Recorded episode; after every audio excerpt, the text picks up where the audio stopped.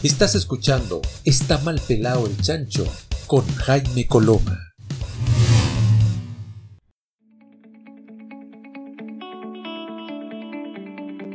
Muy bien, ya estamos comenzando este segundo bloque de Está mal pelado el chancho. Ya está con nosotros Andrés Fuensalida, terapeuta, especialista en regresiones, eh, terapias del alma, que es algo que a mí me, encanta, eh, además amigo, yo quiero dejarlo en claro eso también, alguien que quiero muchísimo y que respeto muchísimo, y que además nos va a eh, permitir adentrarnos en un mundo que quizás no todo el mundo, no toda la gente conoce, eh, y probablemente más de alguno ha escuchado, que tiene que ver con las regresiones, que tiene que ver con las vidas pasadas, que tiene que ver con eh, ciertas dinámicas que, que quizás muchos podemos haber intuido en algún minuto, podemos creer y no creer también, que, es tremendamente válido, pero lo interesante es cómo se va construyendo este, este ideario, y cuando digo ideario me refiero a este mundo de las ideas, respecto a, a, un conocimiento quizás que está ahí metido de manera ancestral o, o, a partir de una huella anémica, ahí tendrá que verlo cada quien cómo, cómo va construyendo sus realidades. Eh, pero el hecho es que vamos a conversar justamente de este apasionante tema para mi gusto con Andrés Forsalía. ¿Cómo estás Andrés? Bien, bien, feliz, feliz. Me mudé a Puerto Varas, así que más Ya es un hecho, ya es un hecho que es un hecho real. Pero, pero ya es, ya, ya es, ya es, me quedé en Puerto Varas. No es que tengas que volver a, solucionar algunas cosas. Eh, tengo que volver y en dos meses ya me radico acá me, con todo, con hechos raíces, ya definitivamente.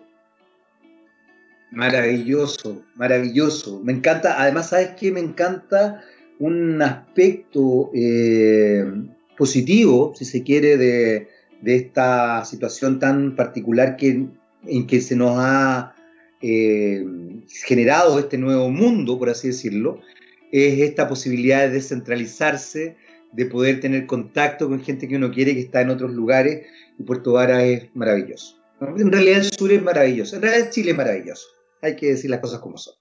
Así que me encanta. Sí, he visto algunas fotos tuyas, de hecho, ahí en la zona. Veo que lo estás pasando muy bien, que ha sido muy agradable todo. Increíble y después la catarsis de todo lo que estamos viviendo, todos, todos y todas. Venir para acá es como ir a un paraíso.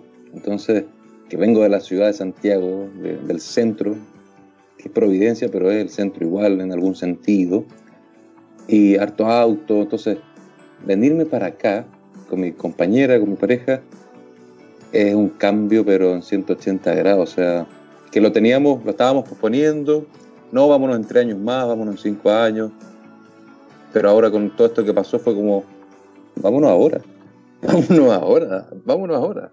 Y fue un trampolín, en el fondo, esta catarsis que, que sucedió en, el interior, como pareja, como, como familia, viviendo juntos. Entonces fue, vámonos para Puerto Vara. Tenemos un terrenito en el campo.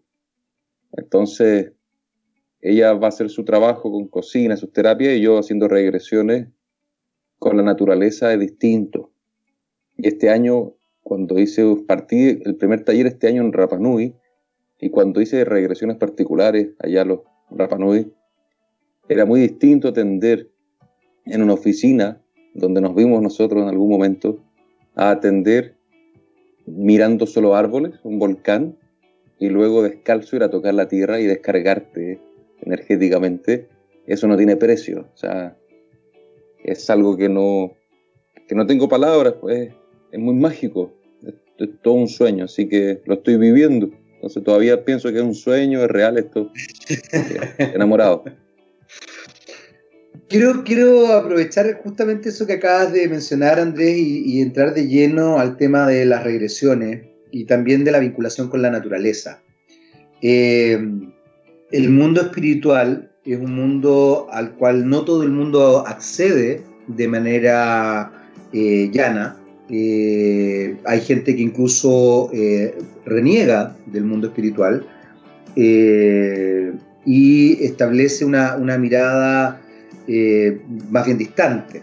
Sin embargo, por ejemplo, la nación mapuche eh, tiene una vinculación directa con la naturaleza y con el mundo espiritual, vincula el mundo espiritual con, eh, con la tierra, con la naturaleza.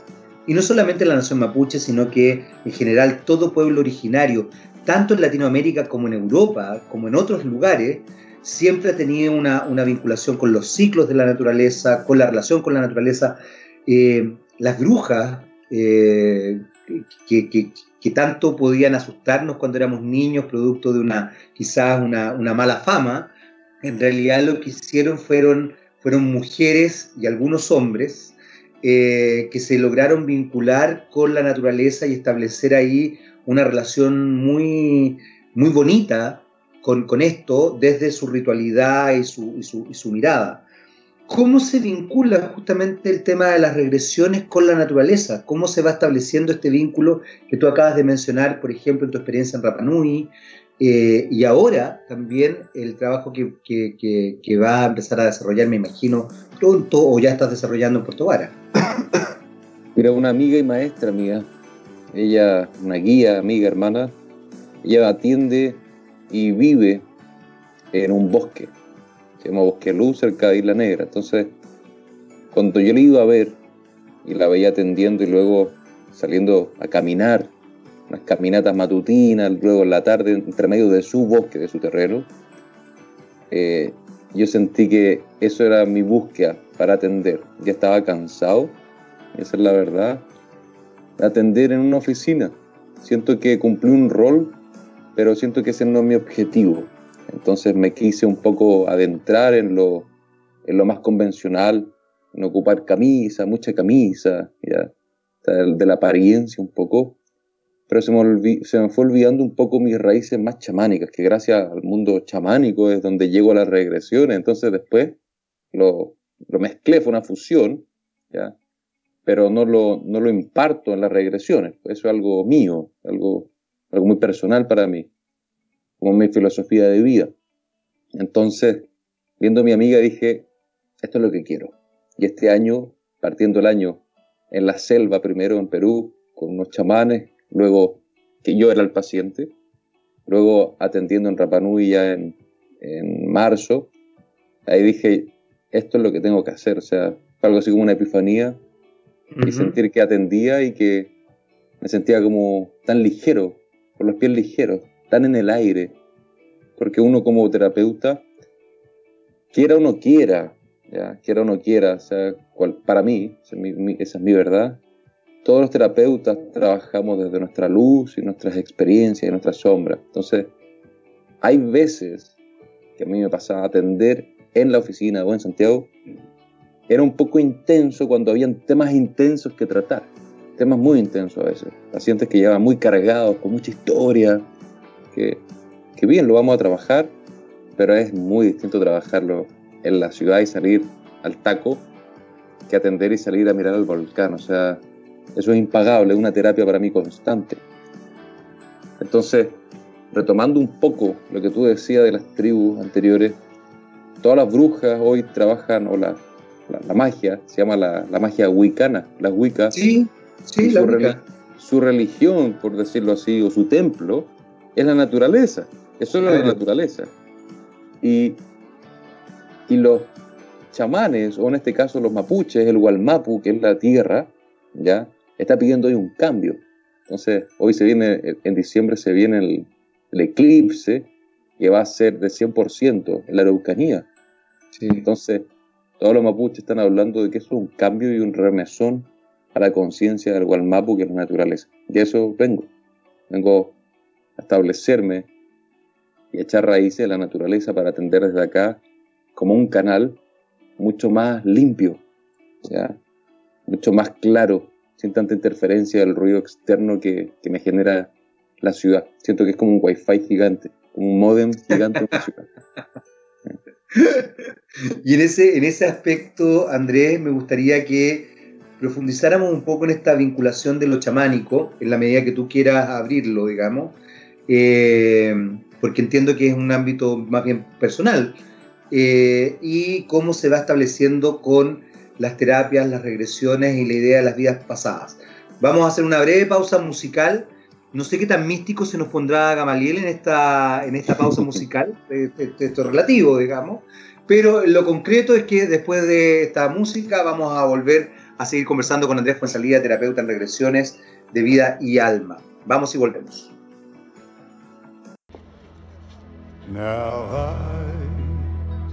I had the time of my life. No, I never felt like this before.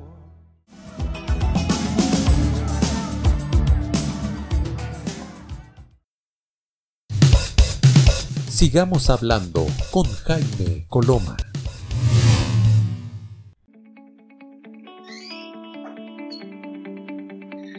Muy bien, ya estamos de vuelta, seguimos conversando con Andrés Fuensalida, terapeuta. Ahí en Puerto Vara está ya eh, desarrollando su trabajo para que justamente nosotros que llegamos a todos los rincones de Chile eh, puedan establecerse eh, en contacto, puedan tomar contacto con Andrés.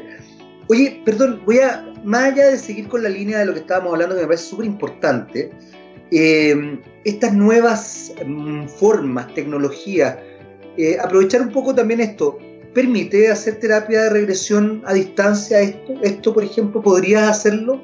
¿Por qué te lo pregunto? Porque probablemente nosotros llegamos de verdad a todo Chile y quizás lleguemos también al extranjero porque estamos en Spotify eh, y de pronto alguien puede querer contactarte. Entonces quería saber si se puede hacer una regresión eh, esta forma. ¿Se puede o no? ¿Es, posible, factible? Es posible, factible, hay acompañamiento y todos los casos que vi en terapia particular, todos con, ah, con grandes, grandes procesos. Ya no, no, no, hay, no hubo un dejo ni una sensación de que faltó algo por no estar eh, de manera personal, uno a uno, ya en, vivo. Perfecto. Entonces, cuando es online, que yo, yo lo rechazaba, atender online un montón, pero me di cuenta y me atreví, le perdí el miedo, esa es la verdad, a atender y vi los resultados, y lo he visto, son increíbles. Entonces dije, ya, listo, me saqué un paradigma de encima y, y se puede, ya, se puede. Eso, eso me gusta mucho y ahí sí quiero linkearlo con lo que estábamos hablando antes, porque creo que las tecnologías tienen que estar al servicio de las distintas disciplinas que se van desarrollando en el mundo y no al revés, no ser uno esclavo de la tecnología, uno ir viendo cómo va adecuando la tecnología a las distintas instancias y como tú bien decías, eh, los espacios terapéuticos, yo he visto de manera muy positiva y me alegra muchísimo eh, que se pueden desarrollar a partir de las nuevas tecnologías, se puede desarrollar contención, se puede desarrollar emocionalidad y un trabajo potente. Quiero volver al tema de los chamanes o la cosa chamánica. Tú mencionabas la Wicca, eh, en Chile todavía no... Bueno, Chile si bien tiene libertad de culto, es bien rara la libertad de culto acá. Eh, en otros países eh, la Wicca está absolutamente aceptada y no solamente aceptada, en Estados Unidos hay hasta cementerios Wicca, eh, y hay libertad de culto y hay eh, templos que evidentemente están muy vinculados a la naturaleza. De hecho, se, se, plantea que Stonehenge, este, este, este lugar en, en, en, las Islas Británicas, que son dolme, dolmenes, digamos, piedras gigantes talladas, que configuran un círculo y que permiten el, trabajo con, el sol, básicamente, era un templo wicano o un templo druídico en ese entonces. Eh, a ver, la, religiosidad es algo bien interesante, Andrés, que en general eh, el chileno está cerrado a entenderla. Hace un tiempo atrás me tocó hablar con un, eh, con un historiador mapuche, con Juan Carlos eh, oh, se me fue el, apellido ahora, Painequeo, y Juan Carlos me explicaba cómo en definitiva, cuando uno habla de la mitología mapuche, lo que está haciendo es negar eh, la creencia mapuche, la espiritualidad mapuche, porque en el fondo no es mitología, es religiosidad, es creencia. Es como que yo le dijera a un católico, a un evangélico o un judío que el Nuevo Testamento es un texto mítico y es una leyenda. Eh, yo creo que uno no puede negar la religiosidad a la gente. Desde ese punto de vista, porque es negar la espiritualidad. Y la espiritualidad, desde donde sea, creo que uno tiene que abrazarla, contenerla y ojalá desarrollarla de la manera más positiva posible. ¿Cómo llegaste tú al mundo chamánico? ¿Cómo llegaste tú a esta vinculación con la espiritualidad? ¿Cómo, porque no creo que haya sido, o capaz que sí, y ahí nos vas a contar tú, eh, como espontáneo. Hay gente que, nace, hay gente que, que, es de manera muy rara, que de repente hay, hay vinculaciones locas, nexos, apariciones, por así decirlo. Eh, ¿Cómo llegaste tú a esto? Yo, yo me sentí un chamán, un brujo de chico, ¿ya? No lo soy, eh, me anulo en ese sentido porque para mí un chamán es alguien que vive el chamanismo, trabaja como chamán y esa otra historia, ¿ya? Yo podría ser un aprendiz del aprendiz del chamán. es algo muy, lo tomo muy en serio, muy, muy en serio. Entonces, cuando era chico me sentía una conexión en la naturaleza, pero que, que es la que estoy retomando de nuevo, ¿ya? Con el tambor, andar descalzo, andar desnudo, ya a mis papás le costaba mucho, a mi papá y mi mamá, siendo que eran mitad conservadores, les costaba mucho que me pusiera ropa, era algo que, que yo llegaba al mar y me sacaba la ropa, llegaba a la montaña y, y así fui creciendo. Muy conectado con los animales, muy conectado con la apacha. Luego a los 11 años tuve un trauma y ahí cambié mucho, tuve un bloqueo de una memoria ahí que guardé en el inconsciente y me costó destrabarla como por 5 o 6 años y luego la última década he retomado el chamanismo. ¿ya? Eh, ¿Por qué estoy enamorado del chamanismo? Porque si bien amo la terapia de vidas pasadas, regresiones, que es lo que hago constantemente, ya porque eso sí soy terapeuta, el chamanismo me catalogo más como paciente, como puente, eh, porque a, los chamanes que trabajo en Perú los voy a traer acá a Puerto Varas. Entonces, eh, ese trabajo es de ellos, ¿ya? Yo puedo asistir, pero ellos hacen todo el trabajo. Entonces vi en sesiones que pacientes que querían entrar en regresión, y querían, y querían, y querían, y algunos no entran, ¿ya? Entonces no es su momento. Por ejemplo, a Brian Weiss, que, es un maestro, pude estudiar con él, Brian Weiss, este psiquiatra, que tiene un montón de libros, ¿ya? A él le costó cerca de cuatro meses entrar en regresión. A su hija Amy le costó casi tres décadas entrar en regresión.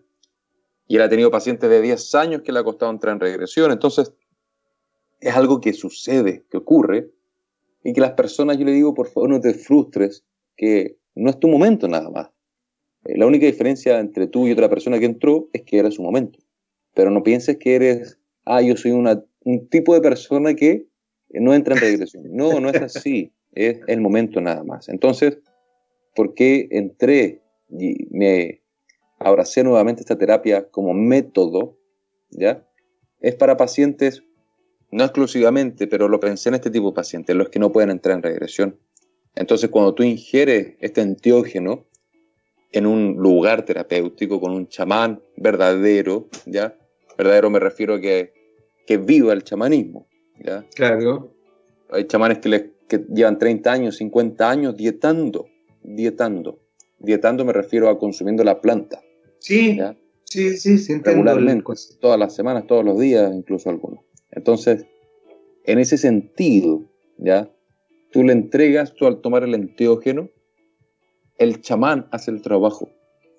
La diferencia de la regresión es que el paciente hace todo el trabajo yo soy solo un guía.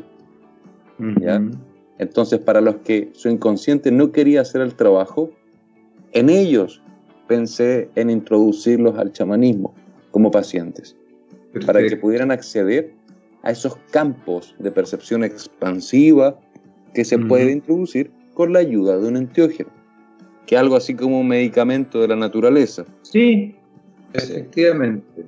Y tú acabas de mencionar algo súper importante, que es que tiene que estar, obviamente, eh, desarrollado desde un chamán que efectivamente entienda eh, toda la concepción de lo que estamos hablando, porque hay gente que podría malinterpretar o mal usar este tipo de cosas y no es la idea. La idea es justamente estar en un continuo que sea cuidadoso, que sea contenido, que sea... Muy delicado, muy delicado. Exactamente.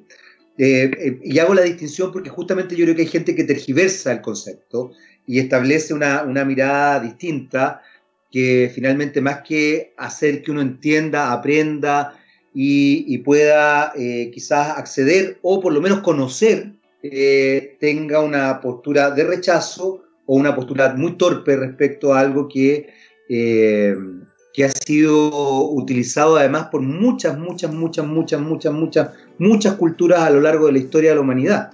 incluso el, el, tabaco, el tabaco como tabaco, no estoy hablando del cigarro, es una planta medicinal que se ocupa para ciertas dinámicas y para ciertas limpiezas espirituales. Como también hay otras plantas medicinales que se ocupan para otras cosas y otras dinámicas, y hay, hay algunas que no se fuman, hay algunas que se consumen de otra manera, hay algunas que simplemente se queman para que limpien los ambientes, etcétera, etcétera.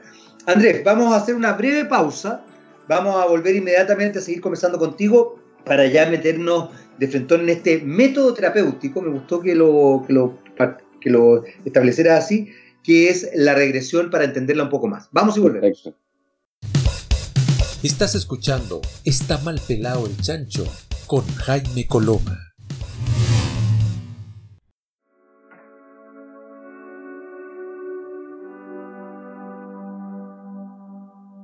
Muy bien, ya estamos de vuelta. Seguimos conversando con Andrés Fuensalida, terapeuta, especialista en regresiones terapias del alma. Eh, hay, un, hay un término que tú ocupas mucho que a mí me gusta, pero que no es terapia del alma, es como terapias de vida, y alma. vida y alma. Eso es, terapia de vida y alma, eh, que lo encuentro muy bonito porque tiene que ver con, con algo que no solamente es eh, las, la regresión en sí misma, sino que tiene que ver con cómo yo enfrento desde desde mi espiritualidad, en definitiva, esa regresión y cómo yo desde la espiritualidad establezco un cambio. Eh, hay, hay, cosas bien, bien potentes ahí.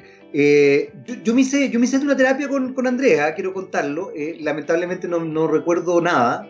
Y, pero bueno, pero me hice una terapia con Andrea y yo creo que me sirvió muchísimo. Digo, lamentablemente no recuerdo nada. ¿Ah? Ahí pasa el dato, o sea, pasa la voz que está el audio. Tú tienes el audio. Tenemos el audio. Tú, tengo, el registro. Tengo, tengo una prohibición de escucharlo. Una prohibición interna. No lo escuchas. Tú sabes que todavía no lo escucho. Te creo. ¿Lo puedo decir por qué o no? Sí, por supuesto. Yo ya acabo de contar que ya tuve la terapia, así que usted, usted como mi, mi tratante puede, puede dar esa. Yo le estoy dando la, la, pasada ahí perfectamente. Sí, pues tus maestros, Jaime, dijeron, no tienes que escuchar esto, no tienes que recordar esto. Entonces se trabajó, sí, a un nivel inconsciente y probablemente subconsciente en algunos momentos de pactos y mandatos. Sin embargo, a nivel consciente, tu maestro, y eso está todo grabado, era, no tienes que escuchar esto, no tienes que recordarlo. Hoy no te va a servir para trabajarlo conscientemente, hoy ya quedó archivado, se abrió, se trabajó, pero en el inconsciente. Por eso no lo recordaste. Y lo bueno es que están los registros. Eso es muy bueno. En algún momento, quizás 30 años más, 50 años más, te da por escucharlo. Ahí está. Sería muy bueno, sería muy bueno. Pero fue una experiencia muy bonita ¿Y por qué lo saco a, relucir? Primero por eso, porque fue una experiencia muy bonita, fue una experiencia desde cierto punto de vista muy, muy sanadora. Pasan cosas eh, bien particulares, o por lo menos a mí, eh, como una suerte de liviandad. Eh, Andrés mencionaba que en la naturaleza él sentía como una liviandad después de desarrollar la, terapia. Bueno, yo esa liviandad se, me, se me dio, efectivamente, no sé si en forma inmediata, pero, pero hubo como un cierto relajo. Eh, parece que para Andrés no fue lo mismo en todo caso, por lo que él me contó, pero, pero, pero hubo una liviandad. Lamento haber dejado cargado a, mi terapeuta en ese entonces. Pero, pero bueno, pero fue una, una experiencia muy, muy gratificante. Y ya que estamos hablando de esto, quiero saber cómo llegaste a la terapia de vida y alma. ¿Cómo llegaste a las regresiones? Y llegó a la terapia de vida y alma o regresión gracias a mi madre. Mi madre, hace unos, toda su vida, mi madre tuvo una, una relación energética entre su primo y mi padre, biológico. Entonces mi mamá ya estaba cansada, tengo permiso para hablar de esto, ya es ah, íntimo, pero tengo permiso. Y estaba en este triángulo amoroso y mi mamá ya estaba cansada y dijo, ya no quiero más esto. Entonces, quería una terapia distinta, ya no tan convencional, y quería entrar en la regresión. Donde un terapeuta, no le gustó, eh, no se sintió cómoda, siguió.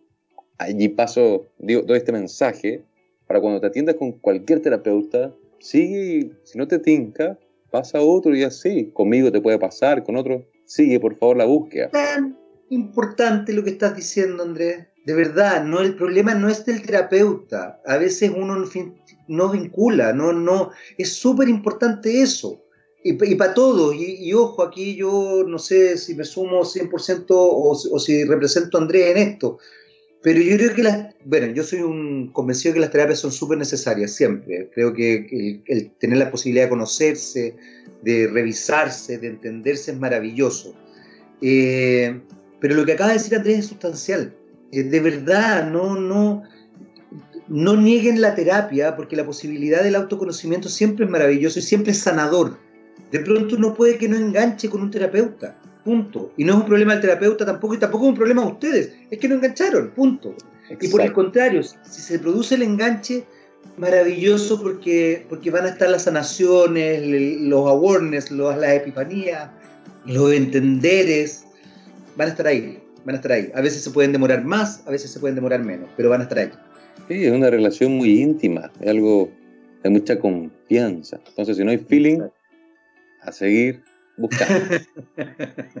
bueno, y mi vieja se hizo después, encontró una terapeuta que fue mi primera maestra aquí en Chile, luego ahí con Brian Weiss. Entonces, eh, entré al mundo de la terapia por mi madre, ¿ya? Mi mamá se ha hecho dos, ¿ya? Yo ya llevo más de 50, pero mi vieja ya cada vez está más pronta a realizarse otra regresión. Ya le ha tomado tiempo, cada uno con su propio proceso. Sin embargo, gracias a mi mamá llegó, llegó a las vías pasadas, es gracias a ella, en un sentido, porque su primo todavía la molesta en broma, ya, lo quiero mucho, y le dice, bueno, pero si Andrés llegó por mí a las regresiones, y en parte sí, porque el primo de mi mamá, su hermana le había regalado un libro de Brian Weiss, Muchas vidas, muchos maestros. Luego él se lo regaló a mi madre, y luego lo heredé yo, y ese ya vamos para los 15 años, 16 años que lo leí por primera vez. Entonces leí Brian Weiss y fue como wow, porque es muy poético, muy suave, la historia es muy liviana, cualquiera lo puede leer, no tiene dificultad para leerlo, para entenderlo. Entonces conecté mucho con Brian y dije, tengo que, conocerlo.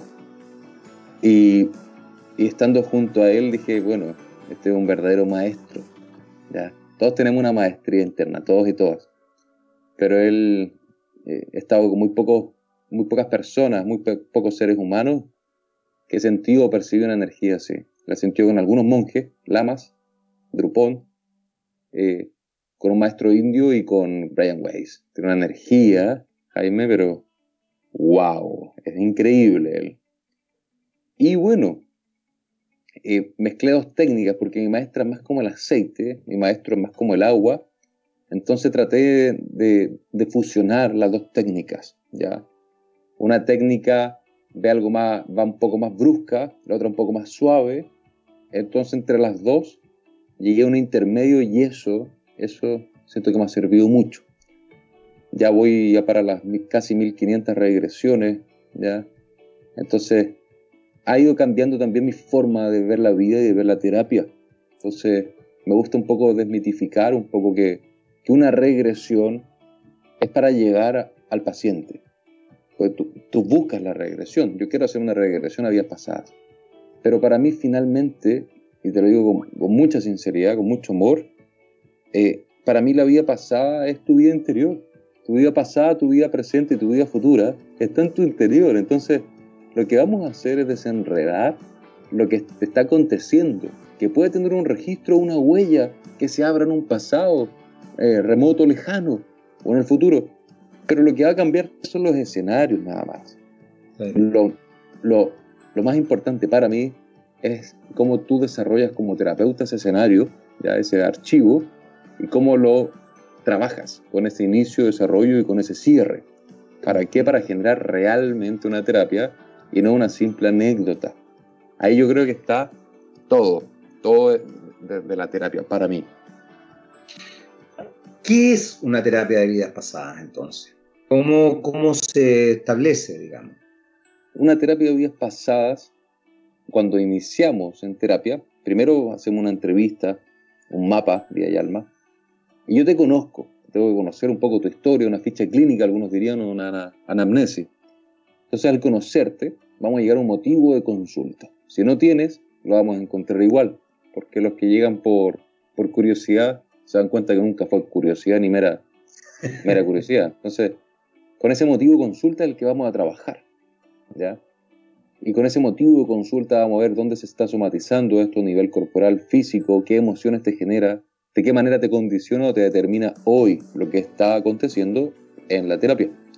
Entonces, lo utilizamos eso de vida pasada, lo utilizamos para tu presente. Entonces, todo lo que vamos a trabajar está en tu interior. Entonces, si no quieres trabajar algo, no se va a abrir. Si quieres trabajar algo, se va a abrir. Quizás no de la forma que quieres, pero se va a abrir. Entonces, por eso eh, amo esta terapia. ¿En qué sentido? Que el paciente hace todo. Si no estás listo, no se va a abrir el registro yo puedo hacer todo lo posible, todo lo humanamente posible hablando, y si no se va a abrir el registro, no se va a abrir. Por eso es un momento perfecto donde se une tu cuerpo, mente, alma, espíritu, energía, y se genera una juxtaposición de todas las capas, una fusión. Entonces, en esa fusión, ninguna de tus partes tiene más poder. ¿ya? Entonces ahí el ego se equilibra un poco con la verdad absoluta de ti a nivel energético, alma o espiritual. Entonces en ese momento todas tus partes dicen, ya, entreguémosle a, voy a, sacarte a ti, eh, entreguémosle a Jaime lo que vino a buscar, ya, está lista, ya, listo, y todas las partes se ponen de acuerdo para desarrollar tu experiencia, que la gran mayoría de las veces, para no decir todas, son totalmente distintas a lo que uno buscaba o quería ver o trabajar. Lo digo como paciente y como terapeuta. Eh, no es como uno quiere esto, es muy sutil. Eh, no, es sacarse una radiografía eh, a la rodilla, ya a los meniscos. No es eso. Es trabajar con energía sutil, muy delicada, ¿ya? y en esa sutileza que es volátil, pueden aparecer cosas que uno nunca se imaginó. Porque la idea es que tú observes con los ojos de tu interior, que escuches con tu interior, independiente el nombre que le des de etiqueta verdad absoluta, imaginación, da igual lo que va a ser solo un nombre y un símbolo que a ti te va a servir para restarle poder a, la terapia o darle poder. Pero finalmente son nombres y es una experiencia. Y esta experiencia la idea es que sea, por sobre todas las cosas, terapéutica. Vamos a hacer una breve pausa, muy muy cortita. Vamos a ir a una canción. Volvemos inmediatamente a seguir hablando con Andrés Fuensalía eh, terapeuta en terapia de vida y alma, eh, especialista en regresiones. Eh, vamos y volvemos.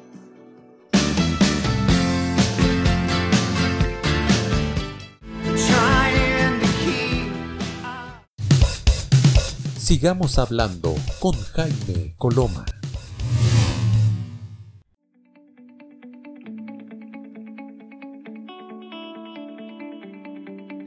Muy bien, ya estamos de vuelta aquí en Está mal pelado el chancho. Seguimos conversando con Andrés Fuensalida, terapeuta de terapia de vida y alma, eh, especialista en regresiones. nos está explicando un poquito cómo funciona el tema de las regresiones. Eh, y hay varios elementos, Andrés, que, dijiste que me parecen súper interesantes de, profundizar. Porque en definitiva, cuando uno se vincula con el nombre, con la idea de una regresión, uno inmediatamente tiene una, una percepción de algo mágico también. Eh, sin embargo, tú has reiterado que es una terapia, y yo sé que es una terapia también, eh, y que en definitiva tiene que ver con cómo se van configurando las terapias. O sea, eh, desde el conocimiento, el autoconocimiento, tú dijiste algo que me parece muy bonito. más allá de si sean vías pasadas o no, tiene que ver con el mapeo de uno. Y tiene que ver con el mapeo de uno hoy día. Eh, es, para resolver cosas de ahora, de esta vida. Eh, a mí, yo, por ejemplo, yo conozco gente que realmente dice que quizás yo en otra vida fui no sé qué cosa. Sí, claro, genial, ojalá, resuélvelo. Pero si, es, si, si tú crees que porque en esa vida fuiste no sé qué cosa, en esta vida está haciendo X, Y, eh, y en esa fuiste ABC, yo creo que estamos ahí entendiendo mal el cuento de las vidas pasadas, si es que crees en vidas pasadas, porque la que te está tocando vivir es esta, no es esa otra. Entonces no disfrutas o no disfrutes o no entiendas o no justifiques tu vida actual en función de la vida pasada. Desde ese punto de vista, ¿cómo ha sido tu experiencia también como terapeuta? ¿Cómo, ha sido el, enfrentarte a una diversidad de gente que probablemente busca distintas cosas y que además, como tú mismo lo acabas de mencionar, no necesariamente encuentra lo que va a buscar? Así es. Y aquí yo creo que, como todas las cosas, volvemos al principio, cuando hablabas de las personas que no creen en esto o no creen en la espiritualidad, ¿ya? Para mí, para mí, ¿verdad? Todo es espiritual, ¿ya? Eso lo, terminé de, de entender y de integrar con un maestro indio, con Tonmoy Chome, o Chom, que, él está respaldado por la Embajada de India como un gran maestro indio, está en Chile. El único, the only one. gran, gran maestro. Pero él, él siempre nos decía, aquí en Occidente, ya como que uno dice caca, ay, caca, pipí, ay, pipí. En India, caca es espiritual, el pipí es espiritual, ¿ya? Incluso otras cosas son espirituales, eh, de todo es espiritual. La diferencia va a ser el grado, la gradualidad que tiene. Entonces eso lo comparto mucho. Para mí todo es espiritual. Pero con lo que tú dijiste en un principio de las personas que no quieren indagar en su espiritualidad o profundizar, para mí es que no quieren hacerse cargo. ¿En qué sentido?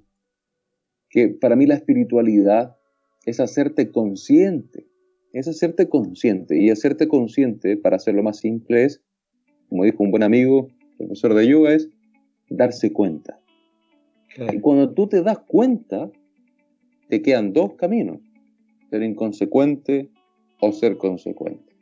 No tienes otra opción, no hay un, no hay un, no hay no hay un, al medio a eso, no, no. Entonces cuando tú entras en ese grado de expandir conciencia, la tuya, de tus heridas y también de cómo tú gestionas tu vida en el mundo, cómo tú te relacionas, tienes esas dos opciones. Pues.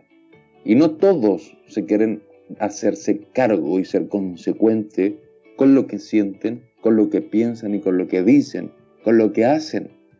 Porque ese para mí es el, gran grado de maestría, ¿ya? Es el gran grado de maestría, hacerte cargo y materializar aquí en la 3D tu concepción de espiritualidad. Eh, eso. O sea, si te predicas de la espiritualidad y tratas mal a tu familia, de fuera una sonrisa, o a tu pareja la tratas mal y después... Es toda una consecuencia. Y tu consecuencia se ve en lo inmediato, en cómo te tratas tú tu cuerpo, tu vida, ¿ya? tú mismo.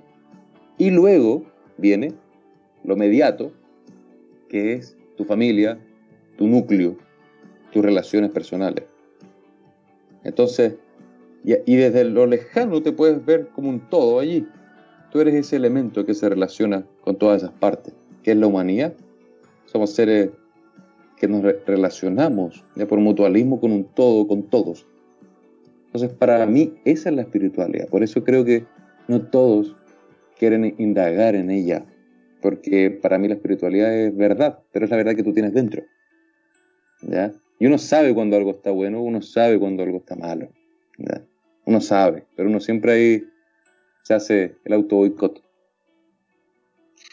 Ese trampearse es muy interesante, Andrés, porque de alguna forma eh, la, la, la, sociedad contemporánea yo creo que es, eh, es buenaza para avalar la trampa, eh, para poner justamente lo que tú dices, el, el auto boicot o, o, para poner una especie de, de lente tramposo, porque hay un lente que te puede permitir ver la realidad, hay otro que te lo puede aumentar y hay otro que te lo puede tergiversar. Yo creo que la sociedad contemporánea tiende a la tergiversación de la realidad. Eh, como está estructurado hoy día, digamos, como el, hiperconsumo, el poner las cosas en solamente en lo material. el no establecer un vínculo con uno mismo, donde la materialidad tiene que ver con una identificación con ciertas cosas. Eh, ¿Y por qué digo esto? Porque muchas veces de repente hay gente que uno como que creyera que uno no está de acuerdo con que eh, tú tengas una cierta estética, por ejemplo. Y en mi caso, yo estoy sumamente de acuerdo con que alguien tenga una cierta estética. Si alguien quiere ser gótico, quiere ser zorrón, light, perfecto. El tema es que sea consciente de lo que está eligiendo. Yo, por ejemplo, soy una persona que me gustan mucho los tatuajes y tengo muchos tatuajes. Y eso establece una vinculación estética con, con quien quiero mostrarme para afuera también, pero también tiene que ver con algo interno. ¿Cómo se va configurando eso desde, desde la percepción tuya también como terapeuta en esta, en esta dinámica? Todo. Todo. Porque, como dicen algunos, como es adentro es afuera, como es arriba es abajo, ¿ya? Todo Esa era la puerta al infierno, entre paréntesis. Se supone que eso sale en la puerta al infierno. Es más, eso, eh, todo lo que tú dijiste lo puedo extrapolar incluso a cuando el paciente me dice, pero ¿qué pasa si veo algo malo en la terapia? Para hablar de la terapia, desde lo que tú me dijiste. Para mí no es malo. Para mí si ves tu infierno o tu paraíso, para mí ninguno, ni, ni una cosa o la otra es mejor. ¿ya? Entonces, terapéuticamente hablando y respondiéndote desde el área terapéutica, siento que lo malo y lo bueno que vayas a trabajar en terapia eh, no tiene distinción para mí. Pero nuevamente, las personas quieren ver solo lo bueno, quieren ver solo lo, lo buena onda. Pero para responder algo que no me preguntaron, pero me preguntan muchas veces, lo que a mí me ha servido para trabajar y para dar brincos de ascensión en mi espiritualidad o en mi conciencia, ha sido cuando he trabajado lo que más me ha dolido. Mis grandes heridas, mis grandes traumas. Y muchas, y la gran mayoría están aquí en esta vida, ¿ya? que se seguían condicionando con otras vidas. Pero muy pocas de otras vidas me estaban determinando en esta. Pero algunos registros que vi en otras vidas me sirvió para relacionarlo hoy y con ese gran aprendizaje de esa otra vida, dije, yo no quiero repetir lo mismo, no quiero hacer lo mismo, no quiero mandarme la embarrada de nuevo así, entonces, escoger otro camino, escoger aquí, para allá. O sea, hacerse cargo. Bueno, hacerse cargo es, es fundamental. Vamos a hacer una breve pausa, nos queda el último bloque, de hecho, pero volvemos a seguir conversando con Andrés Fuensalida, terapeuta de vida y alma aquí en Está Mal Pelado el Chancho. Vamos y volvemos. Estás escuchando Está mal pelado el chancho con Jaime Coloma.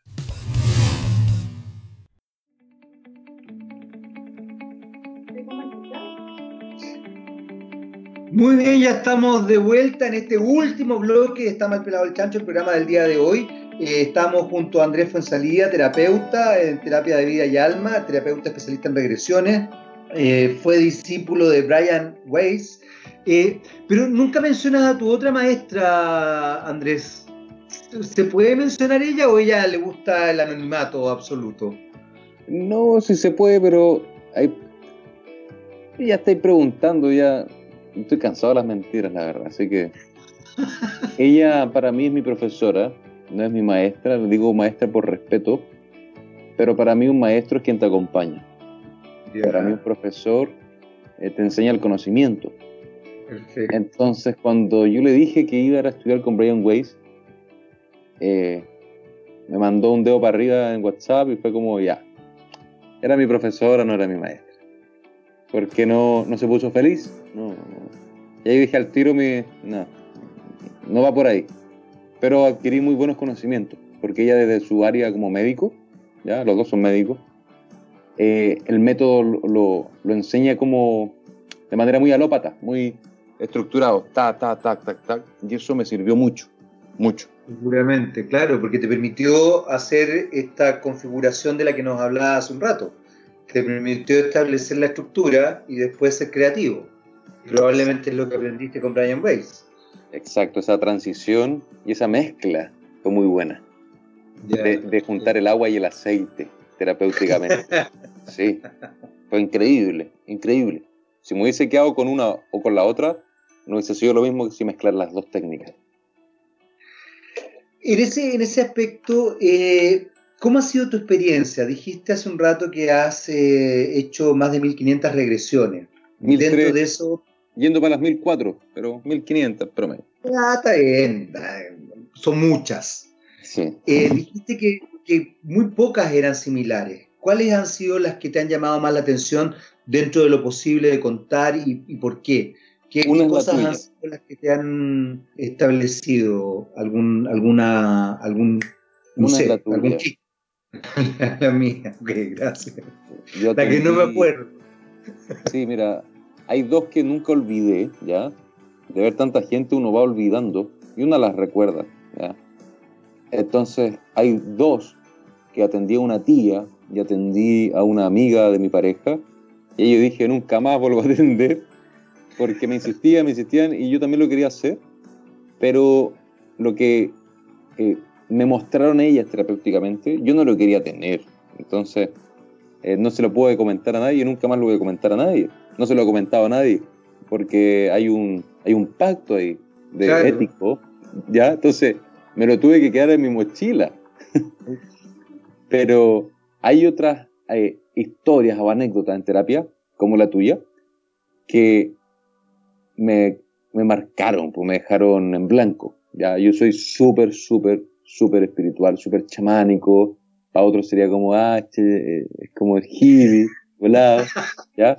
Pero, pero, pero yo siendo así, quedé loco, loco, loco. Cuando estábamos eh, juntos, tú y yo en la sesión, eh, tú te paraste eh, yo te dejé unos minutos adentro, recostado en el verger extendido. Yo cerré la puerta de esa sala, me fui al escritorio, a otra sala, y te, iba a dejar ahí unos 10 minutos, conectando con tu respiración y con la música. Y al minuto 6-7 te paraste, te paraste el sillón del, del verger, ¡pac! Y tú eres grandote, pues entonces te paraste, te sentí, y dijiste, Andrés, Andrés, ¿qué pasó? ¿Dónde, ¿Qué pasa? Y yo fui y te dije, tranquilo, cálmate. Y me dijiste que alguien había entrado, algo había ahí.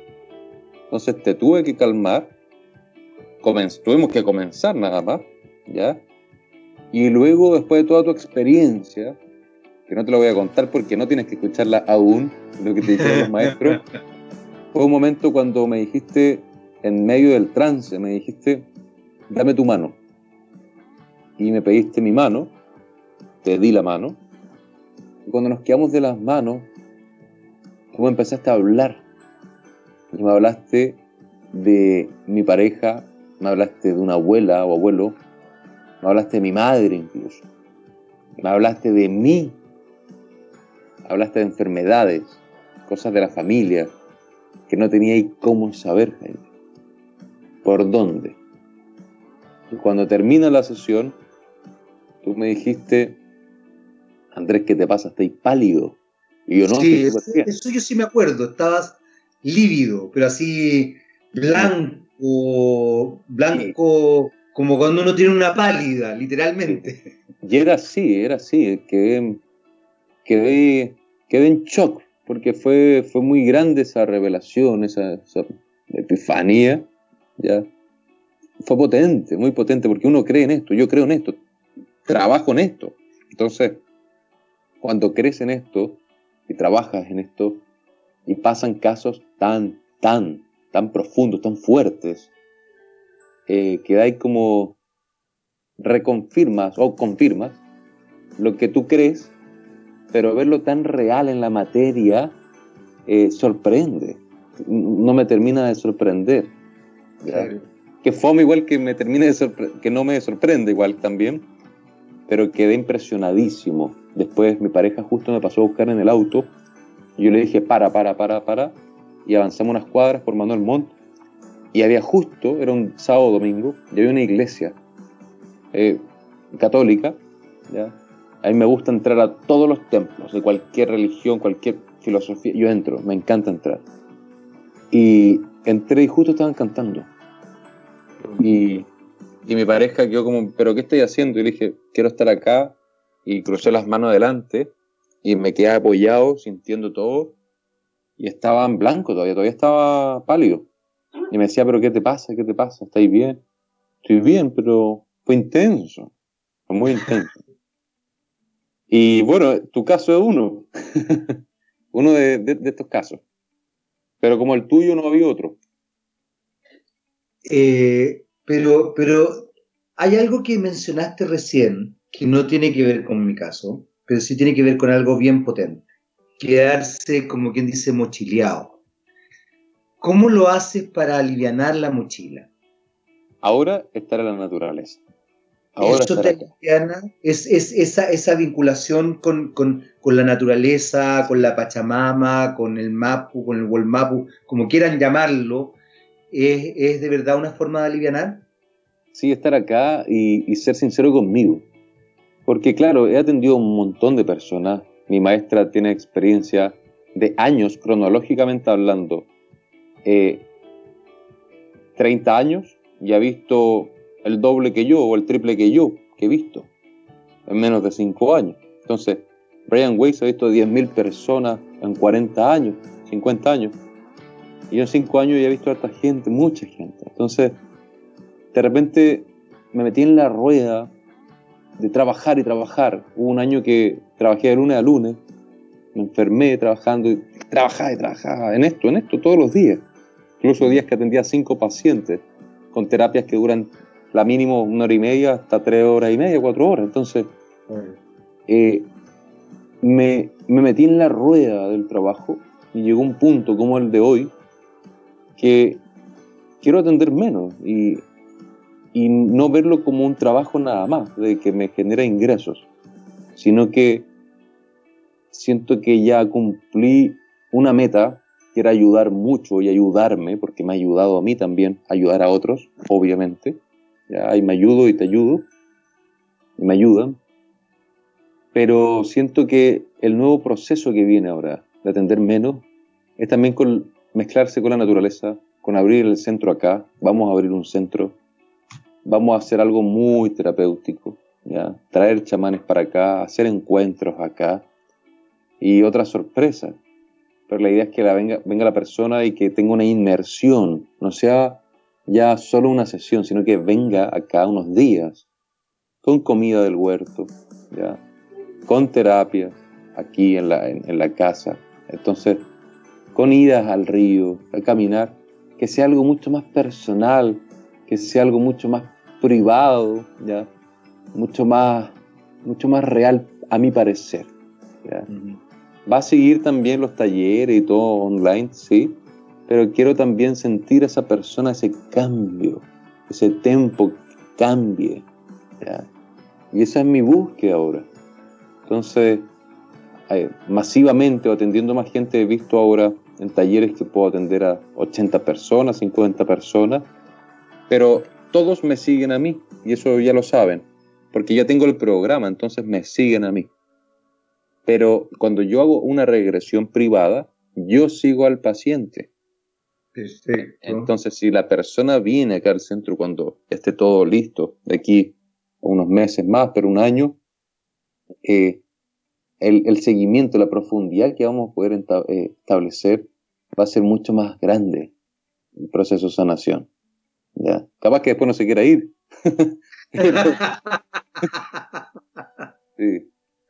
Pero eso es mi búsqueda ahora, eh, bajar un poco la, la marcha y es un amigo, me dijo el otro día, un hermano del alma, me dijo, dijo, hermano, te admiro, porque te, te caso, te estás escuchando.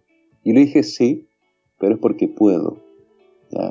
Porque hay terapeutas, hay, hay terapeutas de cualquier tipo, que tienen que trabajar porque tienen cabros chicos, tienen que pagar deudas, tienen que... Entonces tienen que generar ingresos. Yo me puedo dar el lujo hoy, que es un lujazo, ¿ya? de haber bajado la marcha, ya de estar ralentizar el, atender hoy y no estar urgido por tener que ganar plata y atender a muchas personas para pagar algo, me puedo dar, me puedo dar ese lujo hoy, hoy. Pero hay terapeutas que no pueden porque es su pega. Entonces hoy lo estoy tomando más como un... Es mi filosofía de vida y que en esa filosofía que transito puedo ayudar a, a algunos. ¿Ya? pero me puedo dar ese lujo.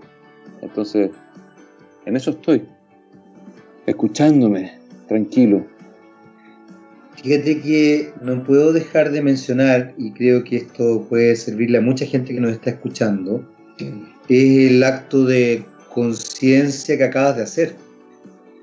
¿Cuánta gente no tiene conciencia de que puede tener ciertas cosas o que puede hacer ciertas cosas y cree que, eh, que todo el mundo funciona así?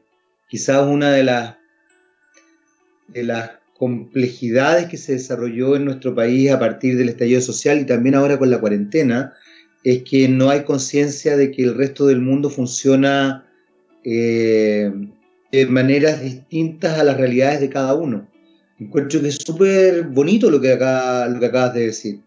Eh, por ejemplo, hay gente que cree que todo el mundo puede hacer cuarentena. Es más, hay gente en el poder que cree que todo el mundo puede hacer cuarentena. Hay gente que cree que todo el mundo tiene una segunda vivienda.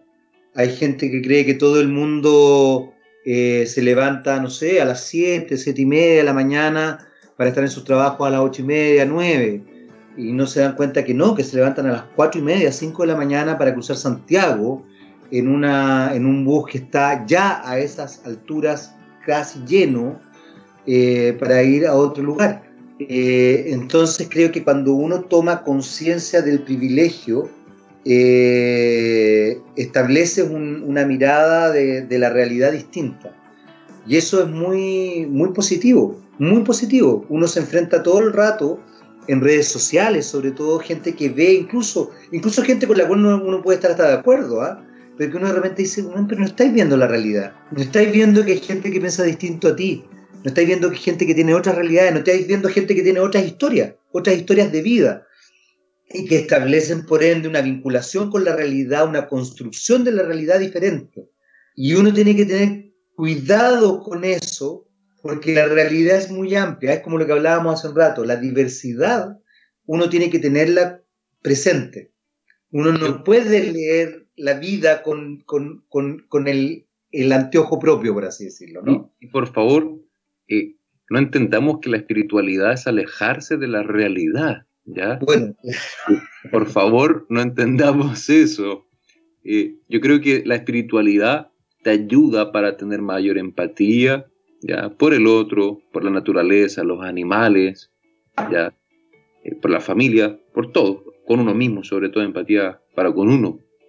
Pero la espiritualidad es ampliar un poco más la visión. Pero ese lujazo que les decía de poder ahora atender menos, porque no estoy desesperado de pagar las, las cuotas, el crédito y eso, que eso es lo que se ha normalizado, ¿ya? Y eso que yo he visto tanto en mi familia es que yo digo, yo no quiero eso, no, no, no, quiero ese nivel, no quiero y puedo, ¿ya? Por eso es un lujazo, lo digo, un lujazo. Entonces, hay una masa crítica, ¿ya? De personas que, como tú bien decías, no pueden hacer cuarentena, se levantan a las 4 de la mañana, entonces, para esas personas están en una carrera, y es la carrera que algunos le dicen en finanzas la carrera de la rata, que están ahí en la rueda, en la rueda, en la rueda, en la rueda, en la rueda, y chita que cuesta aumentar y potenciar la espiritualidad desde ese podio, porque está lleno de estímulos externos y no te logras conectar con lo que de verdad te pasa a ti, porque no te puedes dar incluso a veces ese lujo de pensar yo quiero esto, porque tenéis que hacerlo nomás. Entonces, ahí entramos en la empatía a nivel macro, como sociedad, como colectivo, política, ¿ya? De que hay masas críticas que necesitan ayuda de otro tipo y más ayuda que muchos que tenemos eh, privilegios incluso por estar hablando ahora por un computador, ¿ya? yéndonos a ese extremo. Porque pensamos que esto es normal, pero no es normal. ¿ya? Hay, todavía hay miles de millones de personas aún en China, en India, en África, que no tienen las tres comidas al día. Entonces, tenemos que tener mucho ojo con no dejar de ver el, el macro. ¿ya? que que eh, lo que estás diciendo es muy, muy importante y, quiero también rescatar algo que mencionaste. La espiritualidad no es estar fuera de la realidad. La espiritualidad tiene que ver con estar con la realidad. Hablábamos al principio de esta conversación eh, de algo que me parece muy bonito y que tiene que ver con cómo muchos pueblos originarios, no solamente en Latinoamérica, sino que a través del mundo, se vinculan con la naturaleza.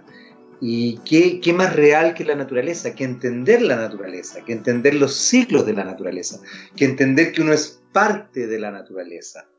Eh, hemos, hemos configurado una idea de que el humano es, es ajeno a la naturaleza, que explota la naturaleza, y no nos damos cuenta que somos parte, que cada vez que explotamos la naturaleza estamos destruyendo nuestro hábitat, nuestra dinámica. Y esto no significa que no te podamos generar cultura, esto no significa que no podamos construir una casa como, como tú lo puedes estar haciendo, como yo lo puedo estar haciendo, no significa que no nos guste el arte ni que lo apreciemos, al contrario, es un, es un, eh, es un elemento anexo maravilloso, maravilloso que exista la música, los tambores, eh, el arte, la pintura, el arte urbano, si es que a usted le gusta la urbe también. Eh, eso es una, la historia, exacto, la historia, el conocimiento. El, bueno, pero es que ahí también está justamente el tema de las vidas pasadas, pues, Andrés. El hacerse cargo de la historia. Exacto. El hacerse cargo de la historia. ¿Y cómo, cómo, cómo se establece esa, esa, esa, ese hacerse cargo de la historia? Ahí transitamos en ciertos momentos de la terapia pactos, mandatos, juramentos, ¿ya? Y ahí nos metemos. Yo no te digo, ahora jura, no, te pregunto, ¿qué eres jurar? Y, y cuando intuyo que ojalá que jures, te pregunto tres veces. Te pregunto, ¿estás seguro? ¿Estás seguro? Entonces, si no quieres, nada que hacer, ¿ya? Pero es bueno generar esos pactos o mandatos con uno mismo y con actos psicomágicos de entremezclarlo con el día cuando te llega la luz o la noche cuando te toca la luz de la luna. Ya tu inconsciente tu subconsciente, ese mandato sigue haciéndote ruido, como por ejemplo, cada día que el sol te toque, ya todo lo que aprendiste hoy va a servir para esto, esto, esto, esto, esto. Entonces tú juras, juro por y para mí, que desde hoy en adelante, esos pactos o mandatos te ayudan para concretar tu búsqueda. Te condicionan para salir de la terapia distinto, distinta a cómo ingresaste. ¿De qué manera? Sobre todo dándote cuenta, expandiendo conciencia de que tu historia, realmente, tu historia puede ser sanada. Y no quedarse en ese eh, loop, no quedarse dando vuelta y dándose vuelta. Desenredar la historia verla desde otra perspectiva, verla con otra mirada, con otro lente y sanarla, se puede sanar. Sí, Duele, creo que eso, es absolutamente. Yo, bueno, yo soy un. Yo soy un, no solamente un defensor, sino que yo diría que casi como un militante de la, de la sanación espiritual, psíquica, llámale como quieras llamarle, pero soy un verdadero eh, defensor, como te digo, y militante respecto a, a, ese ámbito. Y creo que estoy completamente de acuerdo contigo. Se puede sanar. No hay nada que yo encuentre más lamentable cuando la gente dice, pero si esto ya es así. No, no es así, no tiene que ser así. No, la resignación me parece lamentable. Y ahí quiero quedarme con algo, porque ya tenemos que terminar, Andrés, eh, con algo que dijiste que tiene que ver con... Eh, con darse la posibilidad de parar la rueda de, la rata o del hámster, como usted quiera llamarlo. Eh, y desde ese tiempo, pare, pare un ratito para tomar conciencia, eh, para darse cuenta que hay otras realidades. Un ratito, nada más. Andrés, querido, no te puedo decir el gusto que me da verte, porque yo te estoy viendo, y el resto nos está escuchando, eh, y verte también además. Eh, ¿Cómo la gente se puede comunicar contigo también? Eso es importante. ¿Cómo no te escuché muy bien ahí? ¿Cómo, la gente se puede comunicar contigo, te digo? En Instagram, búsquenme como Andrés Fonsalida. El primer Andrés Fonsalida que salga con... soy yo. ¿Ya? Porque te tira por... de forma por patrones, te tira el Andrés Fonsalía que tenga más seguidores o el que haga más historia o más contenido, ya, genere más contenido, te tira hacia arriba, entonces a las personas les puede aparecer al tiro. Andrés Fonsalía. Y allí aparece el correo, el teléfono, el WhatsApp de la consulta. me pueden mandar un mensaje interno. Entonces, Andrés Fonsalía en Instagram. Ahí pueden ver un montón de testimonios, un montón. Perfecto, perfecto. Ya lo saben entonces. Nada, pues, un abrazo. Estás invitadísimo. Cuando esté el centro, si no antes, eh, venir y conocer acá, este lugar mágico que, que tenemos y que estamos proyectando el centro terapéutico con mi pareja. Me parece maravilloso el proyecto que tienen y que no me cabe la menor duda que les va a ir estupendo. Andrés, muchas gracias por este contacto. Nosotros nos despedimos para un próximo Está mal pelado el chancho. Los dejamos con música y nos vemos en una próxima, nos escuchamos en realidad, en una próxima oportunidad. Chao, chao. Abrazo de alma.